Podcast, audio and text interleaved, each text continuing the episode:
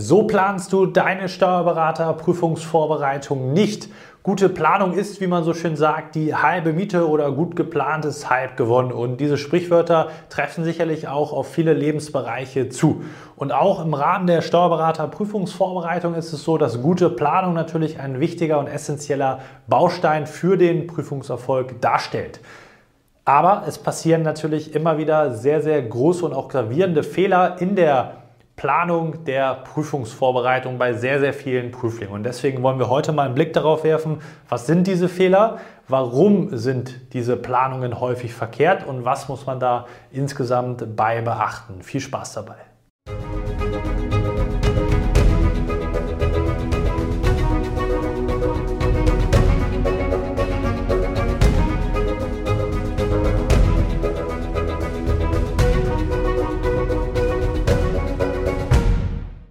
Und damit hallo und herzlich willkommen zum heutigen YouTube-Video. Heute wollen wir, wie gesagt, mal drauf schauen, wie du deine Prüfungsvorbereitung nicht planst. Das heißt, die Aspekte mitgeben, wo du darauf achten musst und welche Fehler du auf jeden Fall vermeiden solltest. Ich habe hier schon mal so ein bisschen was vorbereitet, um da mal so einen allgemeinen Überblick drüber gewinnen zu können. Du siehst hier einen Zeitstrahl. Die Prüfung, die schriftliche, findet immer in der zweiten Oktoberwoche eines jeden Jahres statt und die meisten Prüflinge rückwärts gerechnet bereiten sich dann so circa 12, 15 bis 18 Monate auf diese Prüfung vor. Das heißt, je nachdem, wir einigen uns jetzt für das Video heute mal auf 15 Monate. Im Voraus ist das sozusagen dein Vorbereitungszeitraum. Irgendwann gehst du dann sehr wahrscheinlich in die Freistellung. Das bedeutet, dass viele eben im Rahmen der Planung ähm, diese Freistellungsphase bekommen, damit sie eben nicht diese Doppelbelastung bis zum Schluss haben von Arbeit und Prüfungsvorbereitung und müssen dann eben in dieser Phase nicht noch zusätzlich zur Arbeit gehen, sondern können eben vollständig lernen in der Regel. Manchmal hat man keine Freistellung, manchmal ein bis zwei Monate, andere wiederum drei bis vier oder fünf Monate. Das spielt aber für die Überlegung heute gar keine Rolle. Wir wollen das einfach nur mal grob für die verschiedenen Phasen hier durchsprechen. Und dann beginnt man irgendwann mit der Planung, dass du natürlich zu Beginn hier erstmal einen Kurs auswählen äh, musst. Das ist klar, ob jetzt sozusagen Samstagskurs, Abendlehrgang oder nur Lehrbriefe etc. Da gibt es verschiedene Möglichkeiten. Das können wir nochmal in einem anderen Video thematisieren, wie du das am besten auswählst, deinen Anbieter und deinen Kurs. Aber du hast dich für einen jeweiligen Kurs oder einen Anbieter entschieden und dann beginnst du erstmal deine Vorbereitung. Und Erster Punkt, der wichtig ist, es gibt jetzt viele Prüflinge, die haben ein extrem ausgeprägtes Sicherheitsbedürfnis. Die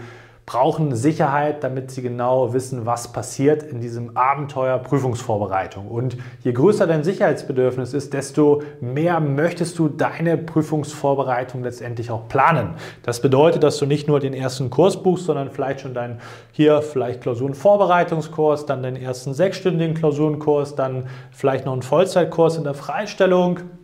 Und dann geht es hier weiter. Sind wir im September, im letzten Monat, dann werden der wird ganz besonders detailliert durchgeplant. Da hast du dann vielleicht für die ersten zwei Wochen einen Klausurenkurs hier rausgesucht, für die dritte Woche einen anderen Klausurenkurs und für die letzte Woche vor der Prüfung auch noch einen Klausurenkurs. Das heißt, viele planen richtig, richtig detailliert, insbesondere dann die Endphase der Prüfungsvorbereitung. Von Anfang bis Ende, diese 15 Monate, teilweise sogar noch länger. Und eben aus dem Grund häufig, dass man dieses hohe Sicherheitsbedürfnis hat.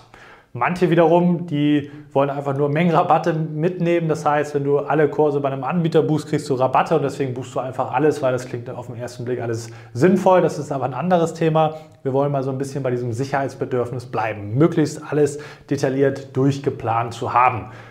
Wenn du Sicherheit haben möchtest, dann willst du halt wenige, möglichst wenige Fragezeichen in deinem Kopf haben, was passiert in dieser Prüfungsvorbereitung.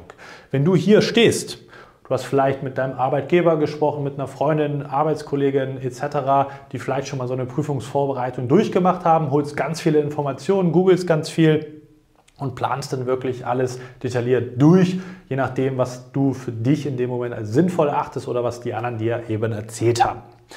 Jetzt ist aber ein ganz wichtiger Punkt an der Stelle schon mal gesagt, was die Steuerberaterprüfungsvorbereitung anbelangt und insbesondere die Endphase betrifft. Und zwar folgende Überlegung, ich schreibe es noch einmal hin, und zwar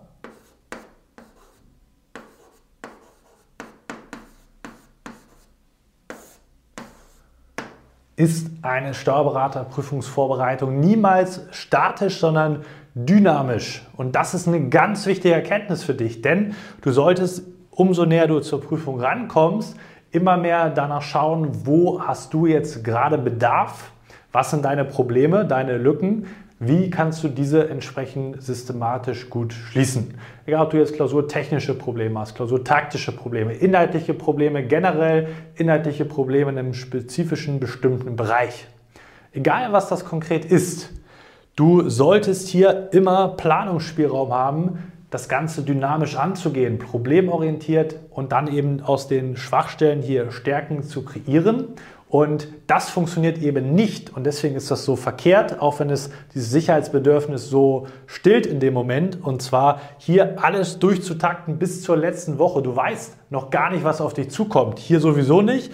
Aber auch hier in dieser Phase wirst du nicht genau wissen, was brauchst du in den jeweiligen Wochen, weil du noch gar nicht weißt, welche Probleme da konkret auf dich zukommen. Und das ist eben ein ganz fundamentaler Punkt, den ganz viele unterschätzen, weil man sagt, ja, das ist doch besser, wenn ich schon alles weiß, was in irgendeiner Form auf mich zukommt und ich vertraue den Kursen da, dass das schon passt. Die Kurse geben irgendeinen Standardweg vor. Wo deine individuellen Probleme hier aber liegen in dem jeweiligen Fall, das weiß weder ich und du auch nicht, weil das eben in der Zukunft liegt und dann eben gar nicht äh, vorhersehbar ist, in diesem Kontext. Und das zu erkennen, ist schon mal eine ganz, ganz wesentliche Komponente an der Stelle, die man nicht unterschätzen darf, weil es bringt halt nichts, du hast alles durchgetaktet, hast ganz andere Probleme, die Kurse, die du gebucht hast, lösen diese Probleme gar nicht und dann stehst du da, hast alles schon gebucht, manchmal kann man es noch stornieren, manchmal kann man es eben nicht stornieren. Und dann gehst du einen Weg, der dich sozusagen überhaupt nicht zum Ziel führt, weil du es hier irgendwo entschieden hast, ich gehe genau diesen Weg und ich sollte auf diese Art und Weise vorgehen. Das ist sehr, sehr schade für dich und deinen Prüfungserfolg weil du letztendlich auch erstmal gewisse Erfahrungen machen musst, weil viele informieren sich dann, wie gesagt, auf diversen Wegen und die haben noch nicht eine Klausur geschrieben und sagen aber schon, ich brauche hier in der letzten Phase unbedingt Klausuren, Klausuren, Klausuren. Dass wir da sowieso eine kontroverse Meinung zu haben, das ist nochmal ein anderes Thema. Aber ich will dir sozusagen mitgeben, dass du nicht den Fehler machen solltest an der Stelle, jedes Detail hier zu planen, obwohl du selber noch gar nicht absehen kannst, was bei dir konkret der Fall sein wird. Und dass das inhaltlich sehr wahrscheinlich, was ich gerade beschrieben habe, schon mal für die meisten keinen Sinn ergibt, das steht nochmal auf einem anderen Blatt Papier. Aber auch generell, selbst wenn es für dich in deinem Fall mal sinnvoll sein sollte, ist es eben auch so, dass du da eben bitte darauf achten solltest, dass du da Flexibilität hast, denn Prüfungserfolg oder eine erfolgreiche Vorbereitung ist immer dynamisch und eben nicht statisch an der Stelle, weil du eben auch immer schauen musst, wo drückt der Schuh letztendlich bei dir. Und das ist eben etwas, was du berücksichtigen solltest. Das gilt natürlich auch für frühere Phasen, ne? dass du, wie gesagt, hier anfängst, einen Kurs buchst und dann vielleicht schon den nächsten äh, oder die ersten Klausurenkurse buchst, auch damit startest. Das kann im Einzelfall sinnvoll sein, da muss man so ein bisschen auf den Zeitpunkt schauen, aber dass du bis hier schon alles durchplanst, ist in der Regel gar nicht smart wegen der genannten Gründe. Ein weiterer Aspekt ist die konkrete Kursauswahl, gerade in dieser Phase hier. Wenn du jetzt, sage ich mal, relativ früh dabei bist in der Prüfungsvorbereitung und du sagst, du möchtest jetzt den Kurs X machen, dann viele sagen immer, ja, ich suche mir die Kurse raus, die mir entsprechen. Das ist gerade so das Thema Präsenz, ähm, digital natürlich ein wichtiges Thema, der Standort vielleicht. Andere haben andere Prioritäten. Aus meiner Sicht sollte man primär inhaltlich schauen, was brauche ich. Ne? Das ist aber wieder die gleiche Frage.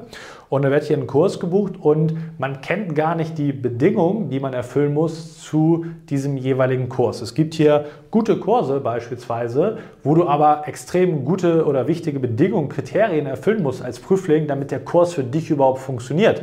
Weil das Niveau beispielsweise extrem hoch ist, das Startniveau, und du sonst unterwegs verloren gehst, dann ist der Kurs vielleicht gut, passt aber gar nicht zu deiner Situation, weil du bis hierhin leider in der Phase vielleicht Probleme hattest, geschlammt hast, nicht die notwendige Disziplin aufbringen konntest. All das sind eben Aspekte, wo man sagen muss, dass äh, ja, du vielleicht eine gewisse Grundidee haben kannst, was den Weg anbelangt, aber du natürlich auch wissen musst, was muss ich dafür erfüllen und dann natürlich auch nochmal gegenchecken, erfülle ich die Bedingungen in dem jeweiligen Zeitpunkt, damit ich dann sinnvoll mit dem jeweiligen Kurs arbeiten kann. Ganz entscheidender Punkt, der eben häufig überhaupt nicht auf dem Schirm ist, weil man hier sozusagen sich befindet oder noch weiter vor dem Start und am liebsten schon die gesamte Reise bis Oktober, vielleicht sogar schon die mündliche Prüfungsvorbereitung durchgetaktet haben möchte. Wie gesagt, es geht um den Prüfungserfolg. Die Sicherheit bringt dir nichts, wenn du Kurse hast, die nicht für dich funktionieren, weil dann hast du nämlich hier keine Sicherheit, wenn du ins Examen gehst, weil du nicht gut vorbereitet bist. Und deswegen da ganz kurz, grob zumindest schon mal gesagt, was wir bei unseren Kunden immer machen, ist, dass wir natürlich ein Konzept, langfristig bedeutet immer konzeptionell, dass man natürlich dafür verschiedene Phasen gewisse Grundideen hat, was da passiert, aber du jetzt nicht schon die Kursauswahl machst für die letzten Wochen, äh, weil das eben nicht smart ist aus den genannten Gründen, sondern eben schaust für die verschiedenen Phasen, was ist das obergeordnete Ziel. Möchte ich hier zum Beispiel Wissensfundamente aufbauen, möchte ich dann eben Klausurroutine entwickeln etc. Das sind immer die Fragen, die man sich stellen muss für die Phase, was möchte ich erreichen und dann kommt nachgelagert das Wie, je nachdem mit welchen Bedingungen du da konkret in die jeweilige Phase reingehst. Und wenn du das auch haben möchtest, dann kann ich dich natürlich wie immer herzlich einladen, da mit uns mal zu sprechen, wie so eine Zusammenarbeit aussehen könnte, was das Ganze für dich in deiner Prüfungsvorbereitung und Planung bedeuten würde, wie wir das Ganze eben auf deine Situation dann konkret anpassen, wie das Ganze abläuft. Das finden wir in einem 60-minütigen kostenlosen Beratungsgespräch raus. Den Link dazu blenden wir wie immer unter dem Video ein, wo wir gemeinsam eben rausfinden können, was da für dich die größten Hebel sein werden. Und ansonsten freue ich mich, dass du wieder bis zum Ende mit dabei gewesen bist. Wir sehen uns dann hoffentlich auch im kommenden Video wieder. Bis dahin, dein Malo.